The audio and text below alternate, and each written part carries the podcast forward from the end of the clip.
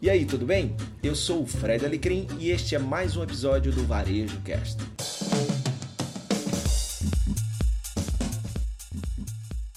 Olá, pessoal, boa noite. Seja bem-vindo ao Leituras Conectivas, um programa com apresentação rápida e profunda de livros seguidos de debates.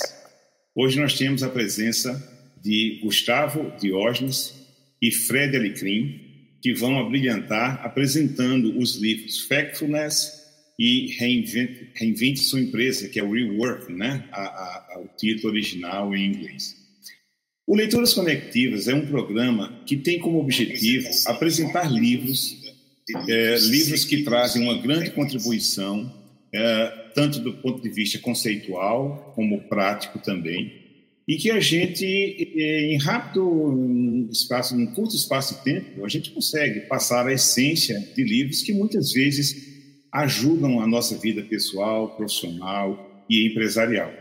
Então, essencialmente, o Leituras Conectivas ele tem esse objetivo, sendo que a grande diferença do Leituras Conectivas em relação a outros serviços e aplicativos é que apresentam resumos de livros. É que aqui você tem ao vivo e a cores os apresentadores, seguido depois de debate.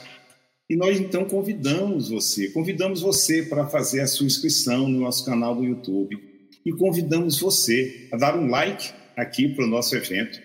E, claro, para você participar, né, além de assistir, você pode também enviar comentários, sugestões, e perguntas. E para isso, eh, a gente recomenda que você faça um login no YouTube. Então, o Leituras Conectivas, essencialmente, é, é, isso que a gente tem aqui. O título do evento de hoje, Realidade e Reinvenção, os dois livros que nós vamos ali apresentar. E eu preciso apresentar para vocês, mostrar para vocês como é que vai funcionar. Eu faço essa introdução, eu sou o Kleber Nóbrega, eu faço essa breve introdução.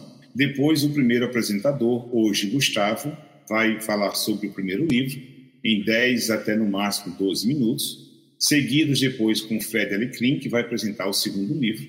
E aí sim, a gente vem para a parte eh, rica, vamos dizer assim, que são os debates, onde a gente vai poder então aprofundar. E uma coisa extremamente importante, gente, na apresentação dos livros, o, o, apresentador ele tem um compromisso de fidelidade, de falar em nome do autor, de não citar nenhum exemplo, de não falar nada seu, simplesmente é repassar a ideia que o autor teve.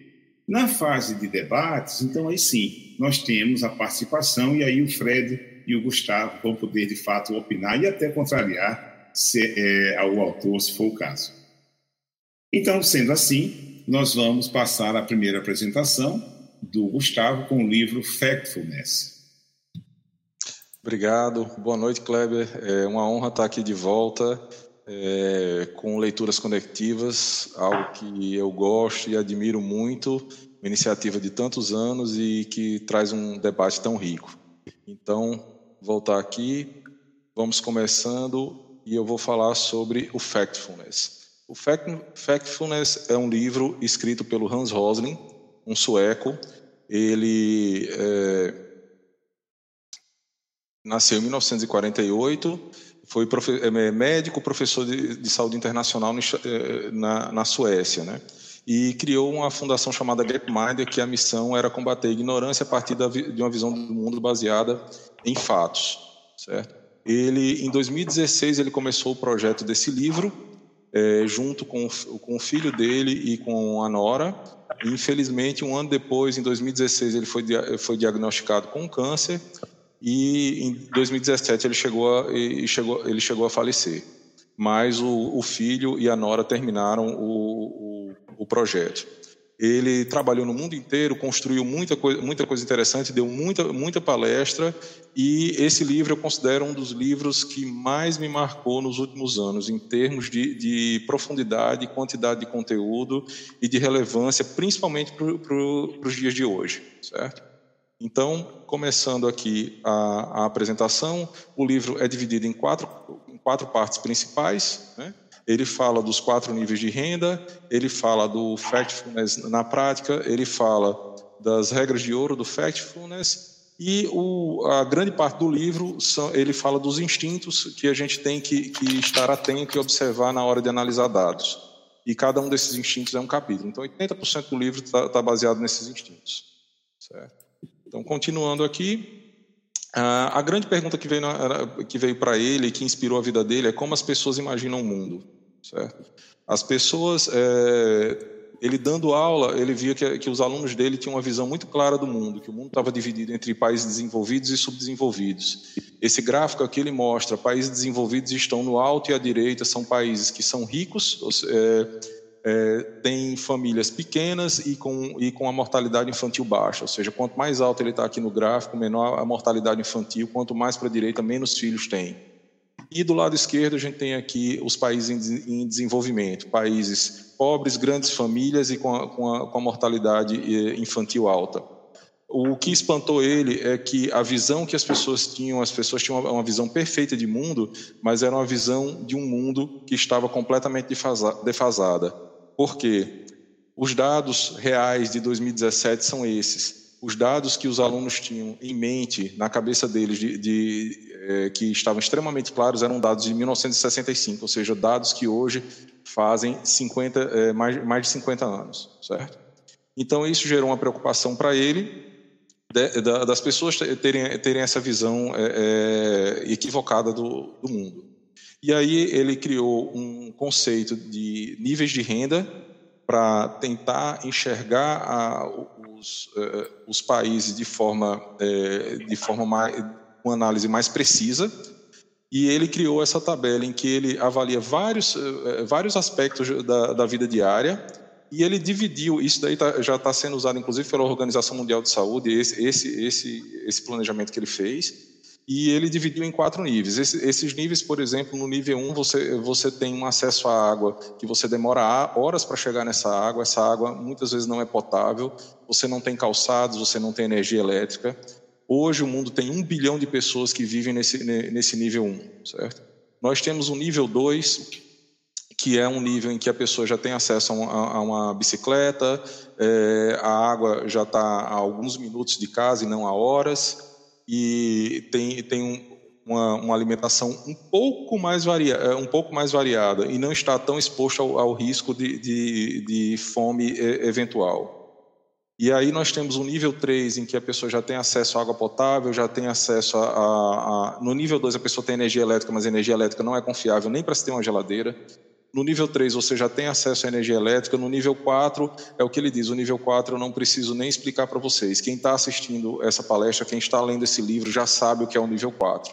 E a divisão, como vocês estão vendo aí, é uma divisão de que nós temos 1 bilhão de pessoas hoje vivendo ainda no nível 1, 3 bilhões vivendo no nível 2, 2 bilhões vivendo, vivendo no nível 3 e 1 bilhão vivendo no nível 4. Ou seja, a grande massa da população, hoje a maior parte da população do mundo, está nos níveis 2, 3 e 4. E isso daí, para ele, é um, é um dado extremamente importante. E aí a gente vem para o próximo ponto. Eu preciso explicar isso aqui, porque para explicar um único ponto, e o, a, o conteúdo do livro é extremamente é, vasto, é, eu preciso desse conceito do, do, do, dos níveis de, de renda, certo? É, e ele explica no livro, ele conta a história como é que eu meio que nasci no Egito. Ele é sueco, mas ele fala, por que, por que, que eu digo que eu, que eu nasci no Egito?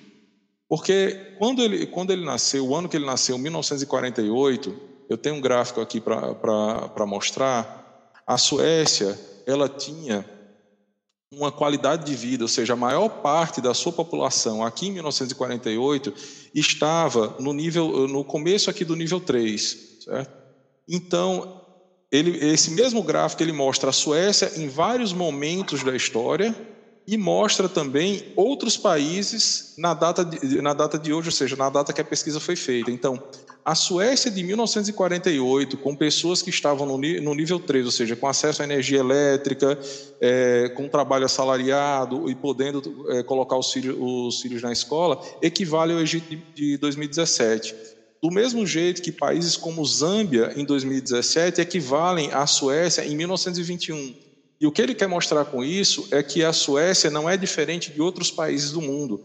A Suécia, no ano de 1800, era nível 1. Mais de 80% da população não tinha acesso à água potável, não tinha acesso à energia, não tinha acesso, é claro, não, tinha nem, não existia nem energia elétrica, mas não, não, não tinha acesso ao básico para a sobrevivência.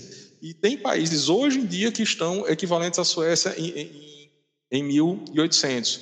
Mas a, a, a perspectiva é, otimista dessa visão é que se você comparar os países pelo nível de renda que, que eles têm na mesma é, pela mesmo nível de renda você vai ver que países que é, supostamente ricos como você como você vê os Estados Unidos se você comparar na época que ele tinha o mesmo nível de renda por exemplo do Egito o desempenho dele não era não era tão bom assim ou, seja o Egito hoje com um nível de renda é, idêntico ao que os Estados Unidos tinha, tinha, tinha alguns anos atrás, ele consegue entregar mais saúde para pro, os habitantes, certo?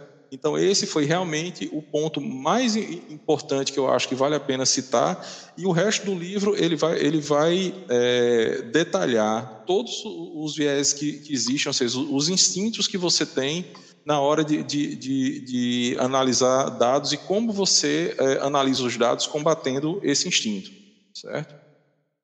Continuando aqui, é, ele fala de cinco riscos globais quais, com os quais nós deveríamos nos preocupar. Isso também falando de um instinto que nós temos, que é o da negatividade, de, ver, de achar que o mundo está piorando, e na verdade ele mostra que a gente tem um mundo que está melhorando.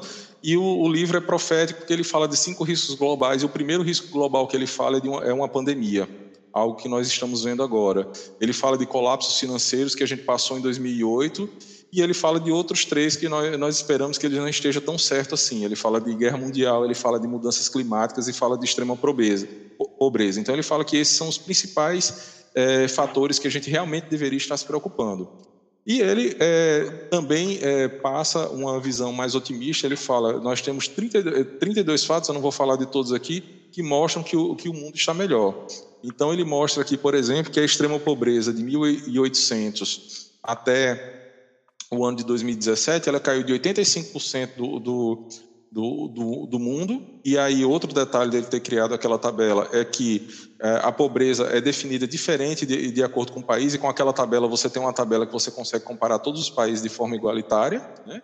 na comparação, não que os países sejam iguais, ele mostra que em 1800, 85% da população estava nesse, eh, nessa categoria, e hoje menos de 9%. Então, isso daí, e a tendência, se você seguir o gráfico, você vai ver que a tendência do gráfico é uma tendência de, de, de redução. Né?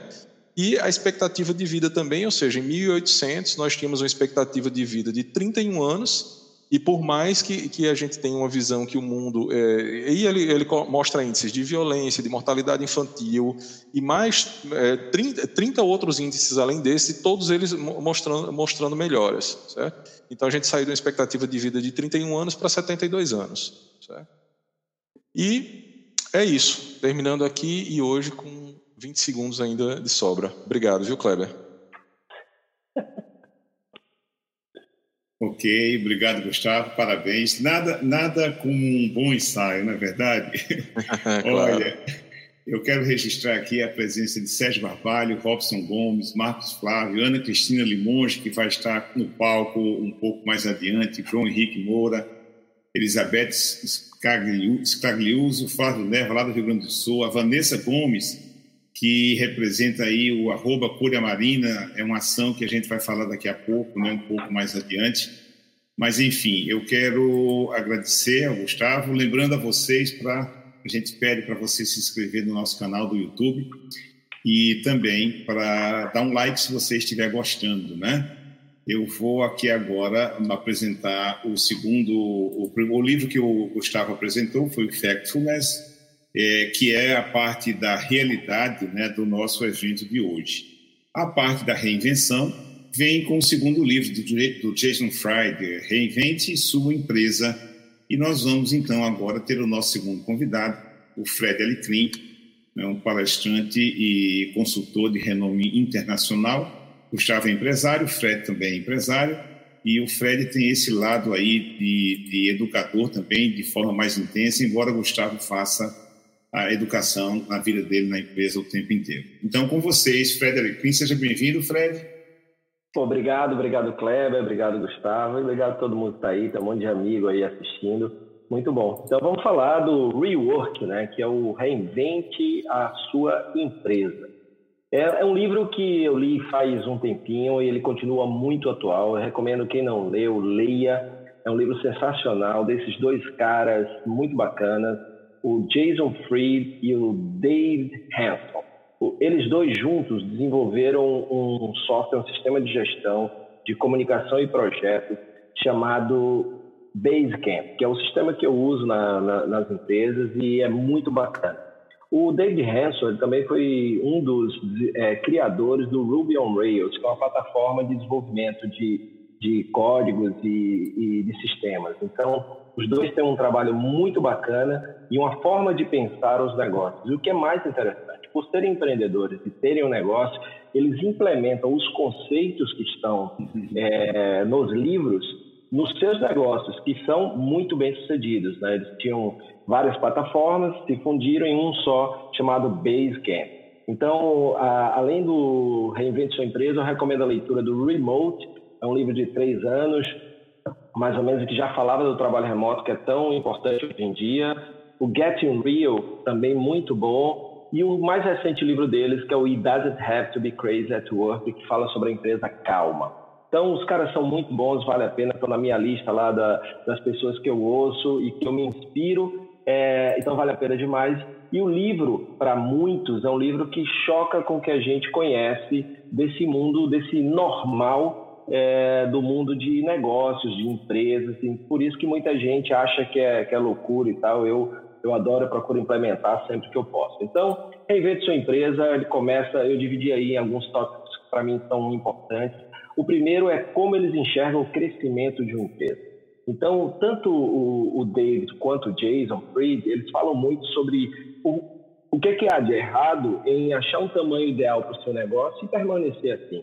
É, você pode sempre estar trabalhando para melhorar as margens, você pode estar sempre trabalhando para é, melhorar o, alguns dos seus KPIs, dos seus indicadores, dos seus OKR, você trabalhar para é, melhorar esses indicadores, você crescer dentro do negócio, aumentar a margem, é, melhorar o, o, o churn, ou seja, você diminuir a saída de clientes. Então, isso daí. Mas quando ele fala em tamanho de negócio, ele, é, eles acham que há uma, assim, uma vontade muito grande de ter que crescer, ter que crescer, ter que crescer, e eles acreditam que é, não é necessário. Então, é bem interessante porque, por exemplo, sempre que você vê o Basecamp, alguém chega e diz assim, ah, mas o Trello faz mais coisa, por exemplo, né? Para ter uma ideia, para quem não conhece o Basecamp, você tem aí um, um Trello que é mais ou menos a mesma coisa, só que não. Por quê? Porque o Basecamp, eles definiram um tamanho para o Basecamp e é aquilo lá. Então, eles vão melhorando o que já existe. É uma empresa que fatura muito bem, que tem margens muito boas, que é lucrativa. É, mais de 60% da equipe deles trabalha remotamente em vários lugares do mundo. E quando alguém diz, ah, vocês poderiam implementar essa funcionalidade, porque o Trello tem, aí eles dizem assim, ó, então se você acha que a gente não atende, vai para o Trello é, porque é, eles se dedicam a ser um bom gestor e, e, e de projetos de comunicação de equipes e tal. Até uso, é, como falei, não só na empresa de educação corporativa, como também na, na startup. Então, esse é o primeiro, a primeira provocação. Segunda é essa questão de crescer ser sempre um objetivo, né? Ah, porque eu tenho que ter mais uma filial, eu tenho que ter mais X funcionários. É, será que realmente é necessário tudo isso? Né? Então, o que ele fala é: se vai crescer, cresça devagar. É, não precisa essa velocidade toda desenfreada que a gente vê hoje com coisas como scale up, growth hacking, é, tudo voltado a um crescimento muito, muito acelerado. Né? E aí eles criticam muito isso no livro e ele diz que ser pequeno não é apenas um estágio da viagem, pode ser o destino. É, e, e isso é bem interessante, então isso é bem provocador porque quando a gente monta, muitas vezes, quando monta uma empresa, pensando é, em tornar enorme, gigante. O segundo elemento que eu trouxe do livro, além do elemento crescimento, é o, o elemento workaholic, ou seja, aquele, aquele culto a trabalhar muito. Né? Então, é, primeira coisa, pensamento que eu trouxe do livro que eu acho interessante é se matar de trabalhar não significa que você se importa mais ou que você entrega ou executa mais, só que você trabalha mais. Né? E isso é muito interessante, porque dentro deste conceito vem um conceito muito bacana, que é o conceito do verdadeiro herói, que o, David e o Jason falam no livro. Porque parece que o verdadeiro herói é aquele cara que está na empresa às 10 da noite, às 9, e que faz disso uma rotina. Claro que às vezes pode ser necessário. Mas é, se matar de trabalhar não significa que você se importa mais, que você executa mais, que você faz mais coisas acontecerem. Só realmente significa que você trabalha mais. E, além disso, trabalhar sempre depois da hora, tá sempre no limite que a, sabe que a hora que o corpo fica reagindo a isso, o resultado disso muitas vezes é o estresse, é a depressão, é o burnout.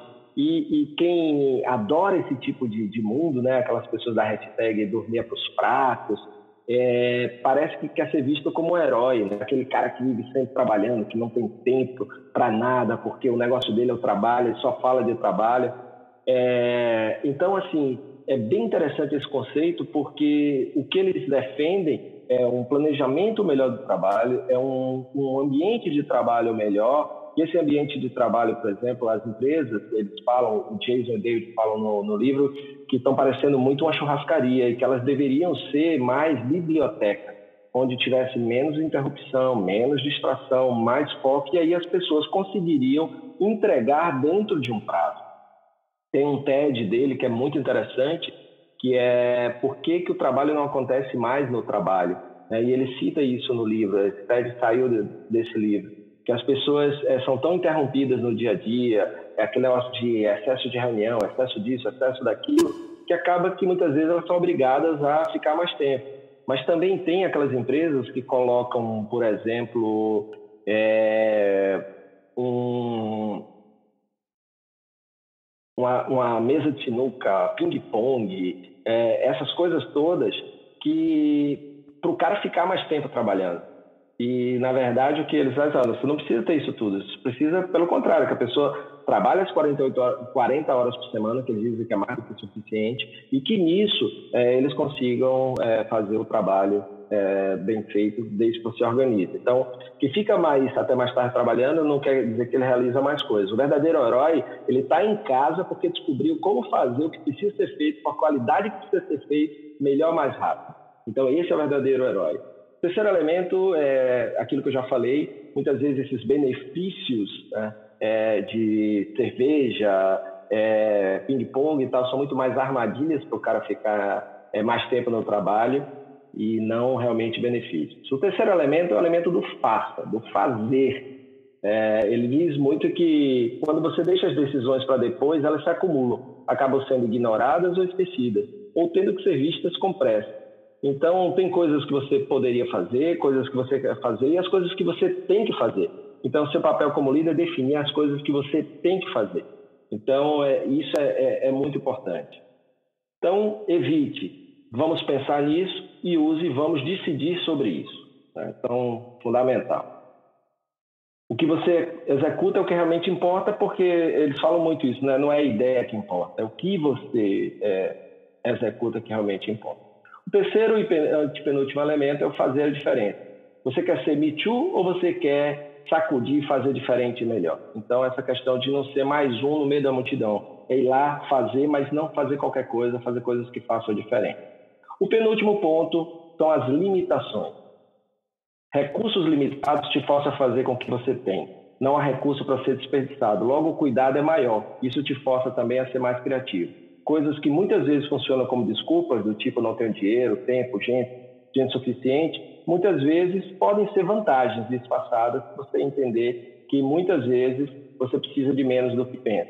Realmente você precisa de 10 pessoas ou 3 agora seria suficiente? Realmente você precisa de 50 mil ou 5 mil já seria suficiente? Realmente você precisa de um grande escritório ou pode dividir um? Realmente precisa de uma fábrica pode contratar facções? Isso é bem interessante. Abraça as limitações, haja, não dê desculpas. E para concluir, causa. Mantenha sempre em mente o porquê você está fazendo. Saiba pelo que vale a pena lutar, depois conte para o mundo. Tendo uma causa forte, você constrói uma comunidade e atrai fãs, eles vão te ajudar, te defender e espalhar para o mundo.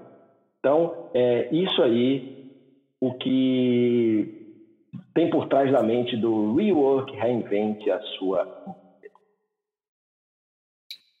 Ok, ok, Fred, muito obrigado. Bacana, como sempre, a capacidade de falar tudo é, nesse pouco espaço de tempo né, que a gente tem. É, olha, gente, muita gente aqui dando boa noite. Robson Gomes, muito bom, Gustavo. O Edson Rocha, Renato Silva, a, a turma do Marina, Marina, Marina está é, em peso aqui, estão comentando bastante. Daqui a pouco a gente vai falar sobre isso. Jussara Rezende, Luísa Salim, a, Jussa, a Ju Venezio também aqui falando lá do, do Marina. Enfim, bastante gente aqui. A gente pede que você é, se, faça sua inscrição no canal e se estiver gostando, dê o like. E agora eu vou uh, falar um pouquinho do que, que é uh, esse próximo momento né, que a gente vai vivenciar. O Gustavo apresentou o primeiro livro, Factfulness, e agora o Fred apresentou o segundo, Reinvente Sua Empresa. Pois bem, então o que, que acontece? Como eu disse, existem vários aplicativos e serviços por aí que apresentam resumos de livros. A grande diferença do Leituras Conectivas é essa apresentação online e também o fato de conectivas. Né? Ah, então, são debates e não são livros quaisquer. Eles são escolhidos com muito cuidado, eles têm, eles têm várias conexões entre si, o que permite né, uma discussão e uma reflexão também, às vezes até de pontos contraditórios. Né? E a conexão que a gente escreveu aqui sobre esses dois livros foi Razões para entender melhor o mundo e sua realidade, e como usar isto para reinventar o modo de trabalhar e gerenciar nossa vida, nossas empresas e nossas organizações. Então, agora vem, nós vamos à segunda parte do nosso evento, lembrando que ele está planejado para 50 minutos, com uma pequena tolerância que a gente pode ter aí quando estiver chegando ali no, no, no final. É, então, a, a gente coloca aqui agora os três. Né? É, eu, deixa eu ver se já tem alguma pergunta aqui. Vão, por favor, vocês vão mandando. Além dos likes, vocês vão colocando perguntas aí e comentários também. É, e que a gente pode é, ajudar a fazer esse enriquecimento. Excelente conteúdo, Anderson Silva aqui, eh, vou colocar na minha lista para leitura, né? Muito bem. É, Gustavo, enquanto eu vou depois passando aqui para ver algumas questões, esse é o meu papel de ficar no online e ficar também aqui olhando para vocês, cumprimentando e conversando com Gustavo e Fred. Eu tinha, eu tinha colocado aqui o livro, o Factfulness, de certa maneira, ele faz uma provocação é, ao, ao, o, que a gente muitas vezes nós não temos as nossas opiniões próprias, né? E principalmente no, no momento que a gente está vivendo agora da, da, pandemia, as fake news que tem por aí e tantos vídeos e informações que chegam para nós. Se você puder comentar um pouquinho sobre isso, à luz do que o Hans Rosner né, comenta no livro dele. É, ele, ele vai até um pouco mais longe, né? Hoje a gente vive de, de fake news é, rasteiras, a gente tem que explicar, o, às vezes o óbvio tem, tem, tem que ser é, dito e, e, repetido, né? Mas até ele vai mais longe, né? Que ele, ele vai no nosso sistema educacional e o que a gente está aprendendo e os dados que a gente está usando para ver o mundo a gente está se deixando levar pelo, pelo, pelo viés negativo, pelo, pelo viés de criar uma disparidade entre, entre um e outro, e os dados podem, podem, podem, podem enganar. Então, a gente, a gente criar, é, deve fazer parte da, da nossa educação a gente aprender a ter uma visão é, crítica é, dos dados que a gente que a gente que a gente está vendo, né? E, principalmente, ele, ele fala muito que mudanças que são para o bem e que são lentas, né, tendências, normalmente não são notícia. Não chama atenção, isso não chama atenção do, do, do, das pessoas. Dizer, olha, as coisas estão melhorando muito, é, lentamente e estão melhorando. Por quê? Porque as pessoas, primeiro, têm um, têm um sentimento de que é, a gente. E aí ele fala de movimentos políticos e por aí vai, que sem a, a, a revolução ou sem a revolta, sem algum fato marcante, não, não há mudança, e tem mudanças que vêm ocorrendo paulatinamente, é isso que ele mostra no, no, no livro todo. E a outra coisa é que mudanças para melhor também não dão notícia, né? É, ninguém vai querer dizer, olha, se a gente não fizer, se a gente não fizer nada, tudo vai melhorar. É claro que algo está sendo feito, mas a mudança está acontecendo de uma forma de uma forma incremental. Então a gente tem que tomar cuidado realmente num momento eh, eh, como esse que, que, que a gente está e até tomar cuidado com as atitudes que, que, que a gente vai tom, tomar e basear elas em fatos. O livro inteiro ele te, vai te dando exemplos de uma ponta a outra de como a gente está é, envolvido nesse, nesse, nesse, nesse ponto de, de nem perceber que a gente está sendo influenciado. Eu lembrei de um exemplo aqui, mas para deixar o Fred falar, depois, depois eu, eu trago esse exemplo e falo para vocês um exemplo que tem muito a ver com, com, com, essa, com essa pergunta. Ok, e aproveitando aí, eu já vou, vou, vou pegando aqui a pergunta do Edson Rocha que eu vou direcionar primeiro aí para o Fred, por causa da questão da empresa, mas Gustavo, fique à vontade também para explorar o assunto. Uh, o Edson Rocha pergunta qual é o futuro das empresas nos tempos difíceis. Está sem áudio. Está sem áudio, Fred.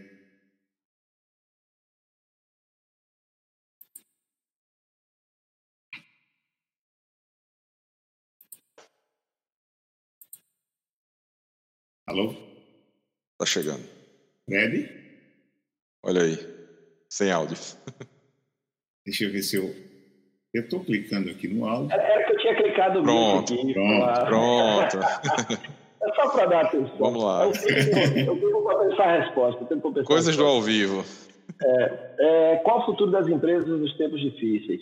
Ah, assim, você tem empresa com futuro e empresa que não vai ter futuro.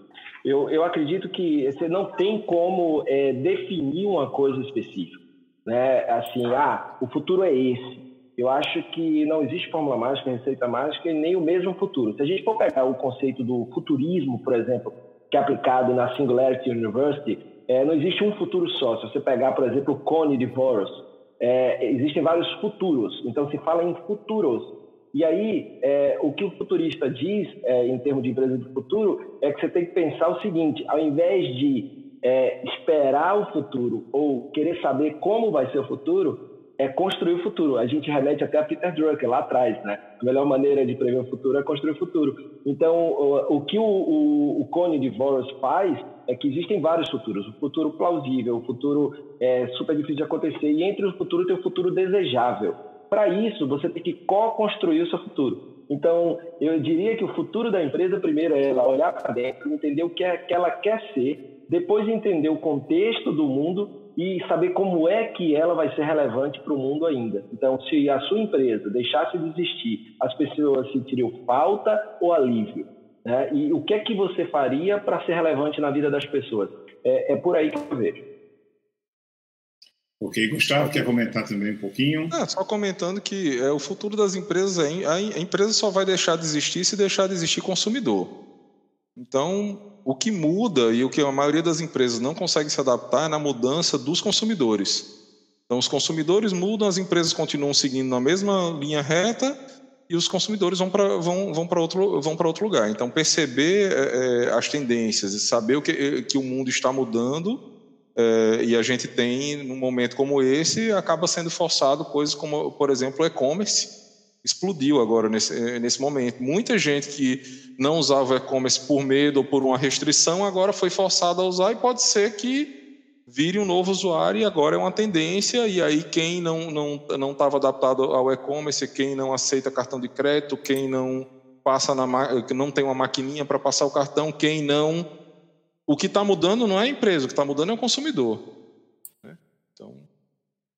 Bacana. Eu quero, eu quero aproveitar agora e colocar uma pergunta que eu tinha, eu queria compartilhar isso com o Fred, inclusive que foi motivo de recentemente eu ter gravado um vídeo e ter publicado lá no, no YouTube e, e, no, e, no, nosso blog. É que certa vez eu estava conversando com o Fred e existe um, uma, uma tendência das pessoas dizerem que você aprende com o erro dos outros, né? E conversa vai, conversa vem, a gente chegou a uma conclusão de que ninguém aprende com o erro do outro. Você aprende com o acerto. Porque quando erra, erra, erra, você não acaba não aprendendo nada. Mas quando a pessoa consegue acertar, ou quando eu consigo acertar, aí sim eu faço né, esse aprendizado. E eu quero fazer uma, uma, uma relação porque o, o Jason Fried ele fala, de, ele, de certa maneira, ele dá a entender que uma pessoa, para ter uma empresa e, e uma empresa bem sucedida, ela não precisa se beneficiar né, de aprender com os próprios erros. Então, Fred, eu queria que você comentasse um pouquinho, juntando aí o Kleber, Fred e o, e o Jason Fried. Muito massa, bem lembrado. É, isso, inclusive, eu coloquei no meu livro Movimentação, que é, foi meu, meu segundo livro.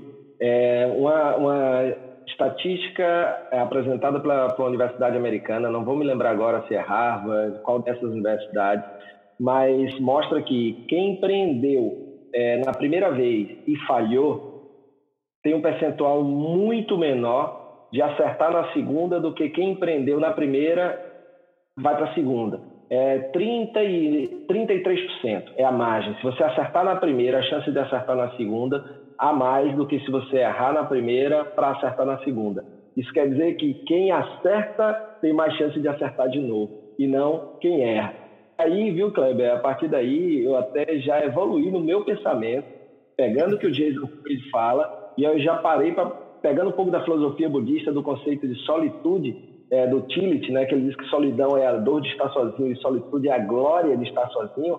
E aí existe a prática da solitude. Então eu digo o seguinte, que exige a prática da solitude porque você pode aprender com o erro e com o acerto, desde que você reflita sobre ele. O porquê eu errei, como eu posso evitar, o porquê eu acertei, como eu posso repetir. Né? Então, aí foi só uma evolução, trazendo aí para o contexto também. Bacana. É, você sabe que o, o, meu papel aqui, gente, é o mais difícil, porque a gente fica tentando atender todo mundo, colocar o registro, fazer o registro das pessoas que estão aqui, e há pouco eu coloquei, acho que passou batido, e aí o, o Robin Pagano, lá do Rio Grande do Sul, Porto Alegre, colocou aqui, eu acho que eu não tinha visto, ele colocou, eu também estou aqui, né?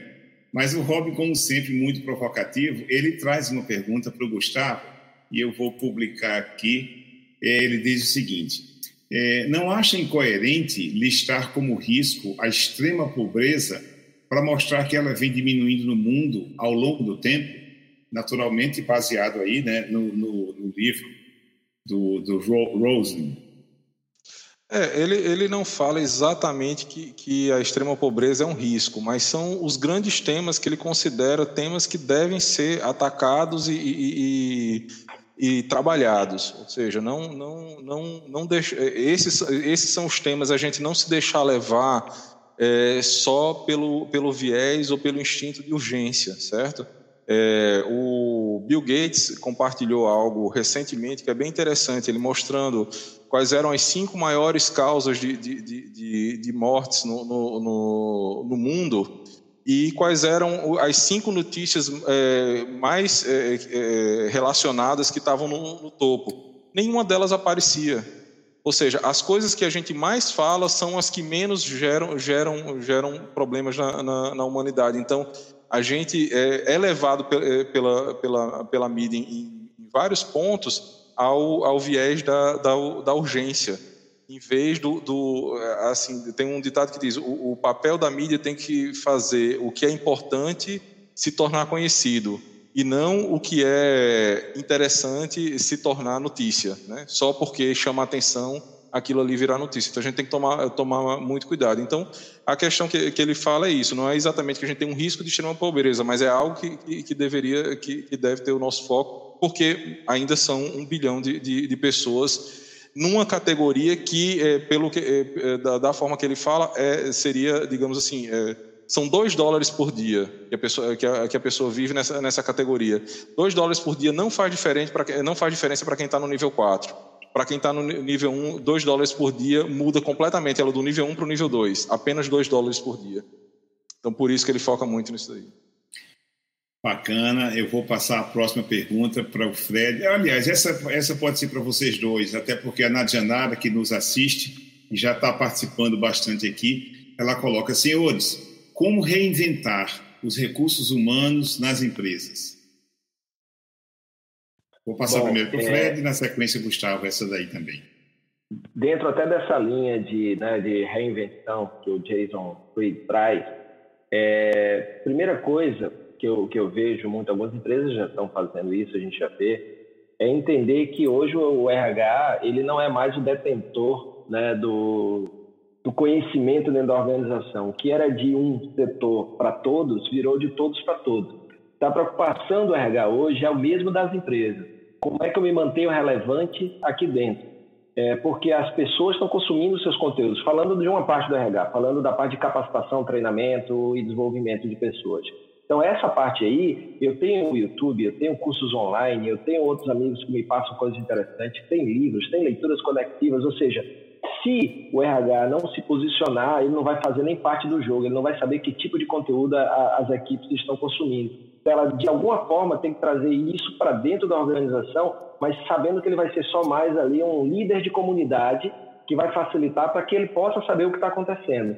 É, dentro de coisas práticas também, o RH é, se aproximar mais, que algumas é, não é uma coisa é, nova, é uma coisa antiga, mas que agora que as empresas estão, estão fazendo, é criando os BPs, os Business Partners dentro do RH. Então, o cara deixa de ser aquele negócio distante, é, que só fazia contratação ou, ou planejava um programa de treinamento e desenvolvimento à distância, e ele vai para perto. Os BPs ficam próximos das lojas, por exemplo, no varejo, porque eles são parceiros daquele gerente ali no desenvolvimento, mas também do resultado. O RH passa a ter um comprometimento muito maior com aquele resultado é, daqueles setores. Então, você tem a figura do BP e você tem a figura do RH repensando toda essa parte de, de criar uma comunidade onde o conteúdo seja alimentado ali para ele saber o que está acontecendo e poder dar o direcionamento. Gustavo? Legal. É, não, para adicionar, é, além dessa, dessa questão de, de conteúdo, eu lembrei do, do, do, livro do, acho que do Lázaro Bloch, que ele fala sobre o RH dele lá, na, na, na, o trabalho dele de RH no Google, e que eu achei é, bem interessante. Um dos conceitos que, que, que, ele fala lá é que, olha, é, a gente aplicar o método que tinha lá da, da, da GM de tira os 10% menos eficientes e demite todo ano para as pessoas ficarem eficientes. Ele diz, olha se eu estou numa empresa que todo mundo é excelente, por que, que eu vou demitir 10% da, da, da minha força de trabalho se ele é excelente? Então, eles buscam pessoas excelentes e dizem: olha, basta trazer ele para a média, porque se ele é uma pessoa excelente, ele ficar na média, ele já vai ser muito bom. A minha empresa já vai bombar se eu conseguir fazer isso. E um outro conceito que eu acho que é interessante é, é, é, é esse de, à medida que, que as sociedades e, e, as coisas vão ficando mais é, sofisticadas, você deixa de, de, de fazer um trabalho manual, burocrático, e você passa a fazer um, controle, de, controle de, de fluxo de energia e de esforço. Eu tenho que diminuir o esforço que eu tô, que eu tô, que eu tô, que eu tô gerando e tenho que aumentar o, o desempenho que eu estou tendo. Então, é, é esse fluxo de treinamento. Se a, se a empresa não vai atrás, a pessoa vai atrás. Foi-se o tempo em que, em que a, a, o colaborador dependia da empresa para fazer, fazer alguma certificação. Hoje a certificação está online, o treino está online, e como tem aquela frase lá, é, é, melhor você treinar e perder o colaborador do que não treinar e ele ficar, né? Perfeito. Verdade, muito bacana. Oi, Só uma última coisa sobre isso, é que também é, essa questão do RH ele é top-down, no ponto que o, o, líder da empresa, seja o tamanho dela, CEO, o dono, é, lojista, seja lá o que for, esse cara, ele é RH em essência, então ele tem que dar o exemplo e inspirar a turma. Então, eu me lembrei de um caso da Gravity, que é uma empresa da Califórnia, que o seu CEO, ele estava muito incomodado com, pô, ganhar, assim, a distância entre o, os bônus e o salário do CEO e a galera da ponta é, é enorme nos Estados Unidos. E aí ele estava muito incomodado com isso e sempre aquele negócio de engajamento, tem que engajar, tem que motivar. Um belo dia ele foi na, na biblioteca estudando Maslow, estudando outras coisas, ele decidiu fazer uma pesquisa. A partir de quantos mil dólares anuais um funcionário recebendo deixa de se preocupar com dinheiro? E ele descobriu que para a turma geral, 70 mil dólares anual é o suficiente para o dinheiro sair é, da preocupação. Então, se eu ganho 70 mil dólares por ano é, nos Estados Unidos, eu tenho uma vida que me permite ter as principais coisas essenciais e o dinheiro deixa de ser uma preocupação. O que é que ele fez? Ele abriu mão do bônus dele para aqui, porque ele descobriu que 65% das pessoas da empresa dele ganhavam menos do que 70 mil dólares por ano. Então ele elevou a galera, diminuiu o dele. O que é que acontece com isso? Pô, potencializou o resultado, engajamento e tudo. Então, muitas vezes você fica procurando coisas mirabolantes, mas o cara quer ver é alguém ali dizendo assim, ó, estamos juntos de verdade. Então, eu me lembrei desse exemplo da Graph, porque para mim isso é RH puro. E só lembrando de só mais um detalhezinho, Kleber, o, tem o Culture Deck do pessoal da Netflix, do, do, do, fundador da Netflix, que ele dá uns exemplos de RH que simplesmente são encantadores, né? Um deles é que ele paga mais se a pessoa pedir demissão do que se ele tiver que demitir a pessoa. Então ele incentiva, ele paga mais para a pessoa pedir demissão. Ele diz: eu prefiro que a pessoa, se ela, se ela quer sair, eu prefiro, que, eu prefiro que, ela, que, que, ela, que ela saia logo. E a outra coisa é que eles fazem questão de que é, eles paguem para aquela função o maior salário que existe no mercado para aquela função. Se a pessoa disser eu quero ganhar mais, então ela tem que ir para uma outra função, mas ele sabe que fazendo aquilo ali a pessoa não vai para outra empresa para ganhar um dólar a mais do que o que ela já ganha lá na, na empresa. Então é um, uma forma também de, de, inovar no RH. Mas o deck todo vale a pena colocar no comentário da apresentação, é, é valiosíssimo. Bacana. Ah, eu tenho mais pelo menos duas perguntas aqui que eu quero colocar e nós já estamos chegando aí pertinho do, do final do, da duração prevista, né? Ah, é a... não, mas não terminou não, ainda tem um, pouquinho mais. O Flávio Nerva. Flávio, um grande abraço, outro, outro gaúcho, né? É, ele coloca assim, ó, qual a, qual a importância da criatividade nesse processo de trabalhar com dados e se reinventar? Olha, eu, eu digo que é absolutamente importante a criatividade, porque também por uma questão de educação nossa é, ocidental, a gente é treinado para o pensamento crítico. A gente sabe criticar tudo, mas para você criticar, alguém tem que fazer. E para fazer, você precisa de criatividade. Então a gente não ensina nas escolas, a gente não ensina criatividade, a gente não ensina a ver, a gente não ensina a interpretar. Isso é algo que está começando a mudar agora, mas a gente está bem longe ainda do, do, do, ideal. E realmente a gente deveria repensar o nosso sistema educacional para poder focar nessa questão da criatividade, porque a criatividade não é só uma questão de você criar. Para você criar, você também precisa saber ver, você precisa saber enxergar as coisas de ângulos diferentes, e isso daí requer um exercício que não é só pensamento crítico. Você tem que ter, tem que ter criatividade. É, eu, eu, eu, assim, eu acho que a criatividade ela não é o elemento mais importante. É, acho que a gente supervaloriza a criatividade, porque parece que eu, eu peraí, peraí que eu tenho que né, ter aquele insight, aquela ideia fantástica. E muitas vezes a criatividade não, não gera nada. Ah, eu posso ser criativo e não gerar resultado. Então eu acho que mais importante, Flávio, do que a criatividade é a inovação. É, e inovação, as pessoas ligam muito à criatividade, mas, por exemplo, se você pegar o conceito de inovação do César, do Centro de Estudos Avançados do Recife, que é um dos maiores polos de tecnologia da América Latina, Silvio Meira, que foi um dos fundadores, ele tem um conceito de inovação que eu acho fantástico. É tudo que você faz na empresa que aumenta o número de emissão de notas fiscais. É, então, tudo que você faz que aumenta a emissão de notas fiscais. É, se você parar e pensar, é, e pega, por exemplo, o livro do, é, do Keeley, o Ten Types of Innovation, uh, inovação é um processo. Você pode fazer inovação ser um processo dentro da empresa. Ela não precisa ser só das pessoas criativas. Agora, a criatividade vai te ajudar no processo de inovação. A forma como você olha a, aquele processo, a forma como você enxerga certas coisas ajuda no processo. Mas sem um processo, não dá para depender, ah, aquela pessoa é criativa. Você pode trazer inovação, desenvolver um processo e a sua empresa pode ser inovadora. E se tiver criatividade, a inovação vai ser melhor ainda. Sim, e quando eu falo de criatividade, eu estou falando nesse conceito. Resolver problemas é, é, resolver problema é criatividade. Então, é não ter somente o, o, o, o pensar crítico, mas é, você conseguir resolver o problema, você criar a inovação é absolutamente necessário. Então, concordo plenamente. Bacana. Tem, deixa eu, o, o Robson Gomes é, diz aqui que uma conexão bacana entre os dois livros foi no comentário do Fred como Me Too, né? ou seja, devemos ter atitudes próprias em busca de propósito. E aí, Lord Pett reforça a, essa opinião de Robson, dizendo isso mesmo. Também vivemos um tempo de muita preguiça, sobretudo quanto às análises de resultados. Ficamos muito presos em fórmulas prontas e esquecemos que estamos em movimento. E daí, é, Lord Pett faz a pergunta, né? É, a, partir disso. Daí ela diz assim: a pequena empresa de hoje não é mais a mesma de ontem. É possível ser um pequeno muito mais eficiente do que ontem, não é isso? Sim, absolutamente. Só o que a gente tem hoje é ferramenta para ser mais eficiente. Você consegue fazer com uma pessoa o que antigamente você não conseguia fazer com 100, com mil. É, o grande negócio da, do pequeno, Lord Pet, eu estou entendendo que deve ser uma pet shop, né? Imagino, imagino eu. Eu tive agora em, em Orlando levando um grupo de, dos 20 maiores é, lojas de pet para gente. Agora não, né? No início, antes disso tudo começar. É, e aí a gente viu, eu levei eles em duas redes, né? A Petco, que é uma grande rede, tipo aqui a Pets, né? Que tem, tem aqui, por exemplo, e levei elas no, no PetSmart, que é um menorzinho. Os dois vivem muito bem.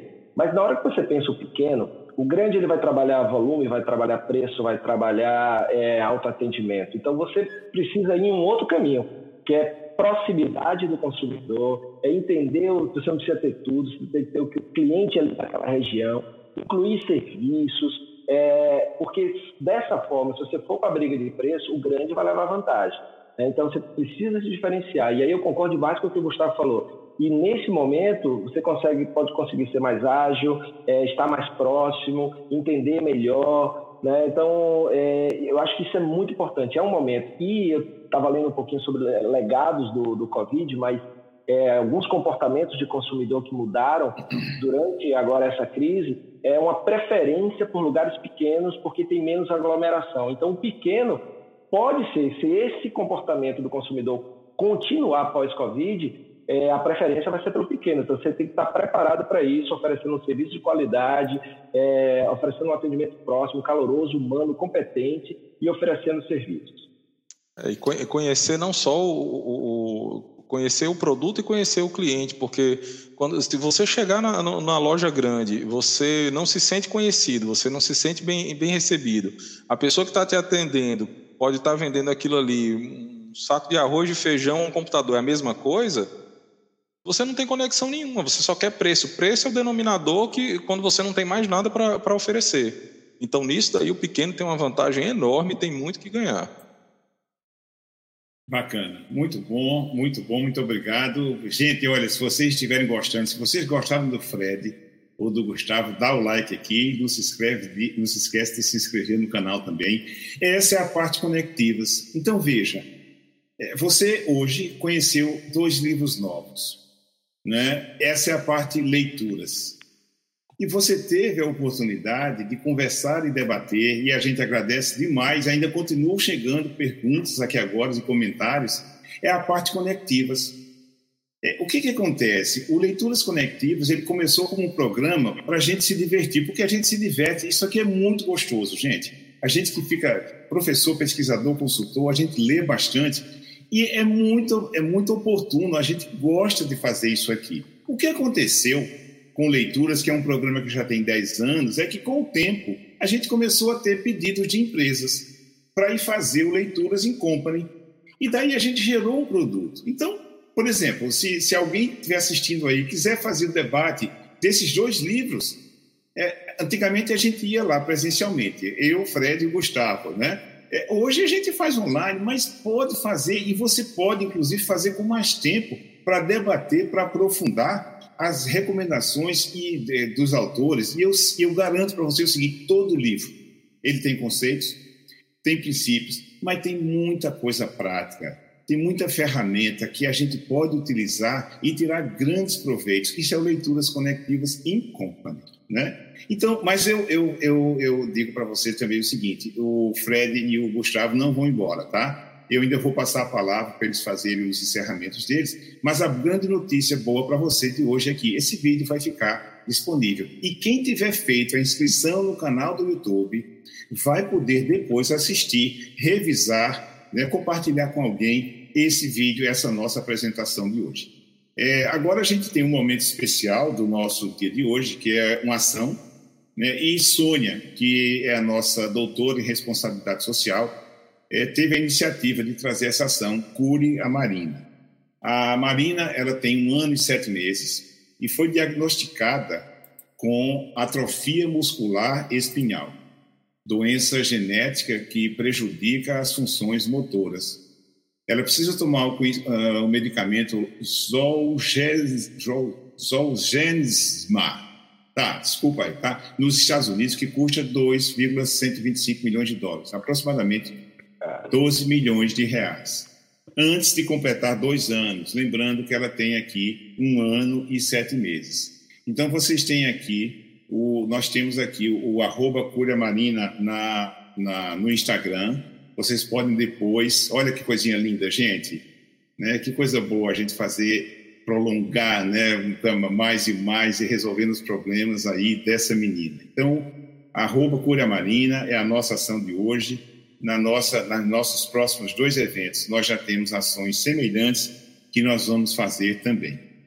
Ok? Então, chegando aqui próximo do, do, do, do final do nosso evento, eu vou passar a palavra para o Fred e o Gustavo fazerem as despedidas né, dele. O Fred tem uma coisinha para um convite também para fazer para vocês hoje aqui. Tá? Então, eu vou passar primeiro aqui para o Fred para a gente acertar aqui o, a, a, a apresentação dele.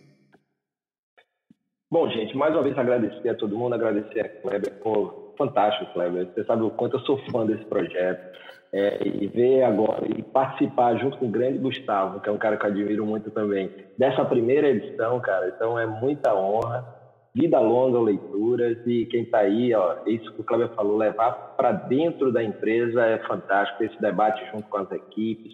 E hoje pode ser feito online, do jeito que a gente fez aqui, dentro do Zoom, no ambiente fechado, só para a empresa. Então, muito bom. É, nesses, nessas três semanas de isolamento social, eu tenho, tenho acompanhado, feito muita mentoria para pequenos negócios, é, participado de lives, trocado ideias, pesquisado, estudado, e realmente a, a, a situação do, de, de negócios está muito difícil em relação ao que fazer. É, tem esses dois olhares, olhar para agora, quando a sobrevivência, olhar para o futuro, quando tudo isso passar, como é que meu negócio tem que estar. Até algumas perguntas surgiram aqui em relação a isso. É, quem está é, agora assistindo, que é profissional autônomo, que é tipo Lord Pet, tem um negócio, tem uma empresa.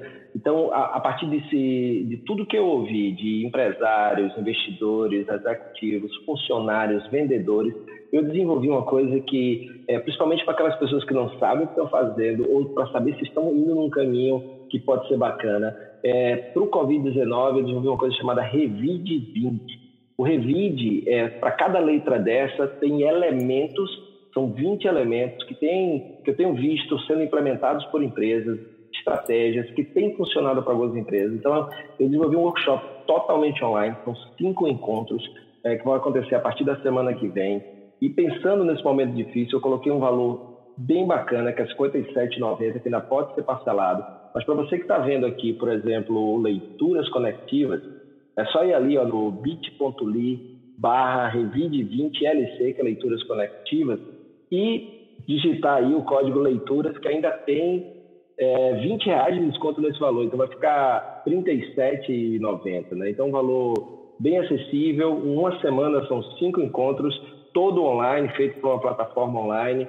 É, e vai ser bem bacana para a gente trocar ideias e ver que elementos podem te ajudar a sobreviver nesse momento e sair ainda mais fortalecido é, dessa crise do Covid-19. Então, é isso aí, é o Revide 20 é, e quem tiver interesse, esperando lá, é só ver isso, é bacana. E obrigado mais uma vez, Kleber, obrigado, Gustavo, obrigado a todo mundo aí que assistiu. E, e, foi a primeira vez vocês dois juntos, né, no Leituras. Sim, sim. sim. Deu liga, deu liga, deu liga. É, deu liga, deu liga. Nada, nada como um Covid. não, eu espero não precisar de outro para a gente fazer outro encontro desse. É, gente, muito, é, muito obrigado. É uma, é uma, honra realmente ter participado mais de uma vez. Não, não, tive, não tinha tido a oportunidade de, de, de participar de um evento com o Fred mas fantástico, obrigado, Fred, inclusive pela, pela, pelas dicas também. Né? É, e Kleber, eu só torço que a gente consiga fazer mais e mais. E a minha única dica é a gente botar uma meia horinha a mais aí, que eu acho que ainda rende uma conversinha. Tempo é muito curto, a gente responde uma pergunta, duas já acabou. Eu fui, eu fui selecionando aqui, Gustavo, e claro, tem aí algumas perguntas, vocês me desculpem que eu tive que deixar alguma de fora, né? mas depois que eu parei, vamos fazer o encerramento, já tem 19 mais comentários aqui, muito bacana.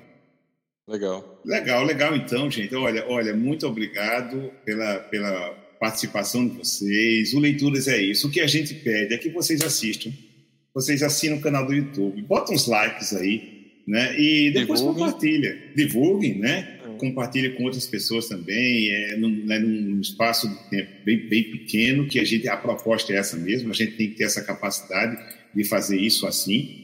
E a gente está terminando, então. Esse projeto do Leituras Conectivas Online era um projeto que a gente ia fazer daqui a uns três anos ainda, né? É, nós íamos fazer agora, em maio, um evento com seis livros, eu, Gustavo e Fred, cada um apresentando dois, era um evento de quatro horas, mas aí veio a pandemia e, de fato, então, assim, o projeto lá da frente, igual a Apple fez com, com o iPhone, a gente antecipou. E está aqui o Leituras Conectivas Online, nós vamos fazer preferencialmente às quartas-feiras, então a gente já convida vocês para uh, o próximo evento da semana que vem, em que vai ser, vão ser apresentados os livros. O Poder do O nome do evento é Adquirindo Hábitos Digitais. Então, o professor Júlio Maciel vai apresentar o livro Poder do Clássico, um livro clássico, Poder do Hábito, um livro clássico já, e o Albírio Gonçalves vai trazer a transformação digital. E a conexão desses dois livros e os debates com vocês também vão nos trazer exatamente o Adquirindo Mundos Digitais. É, é, hábitos digitais, ok? Então, muito, uh, muito obrigado. É, Fred e Gustavo, mais uma vez, vocês são é, os embaixadores do Leituras Conectivas. Gente, 22 comentários, muito obrigado e olha, até quarta-feira, um grande abraço. Valeu, um abraço. Valeu. E Fred, qual é a frase final? Qual a frase final? A frase final, Fred. Ah, fica em casa. Se cuida, saúde. Tchau, Legal. gente. Valeu, tchau. Muito obrigado pela sua companhia em mais um episódio do Varejo Cast e até a próxima.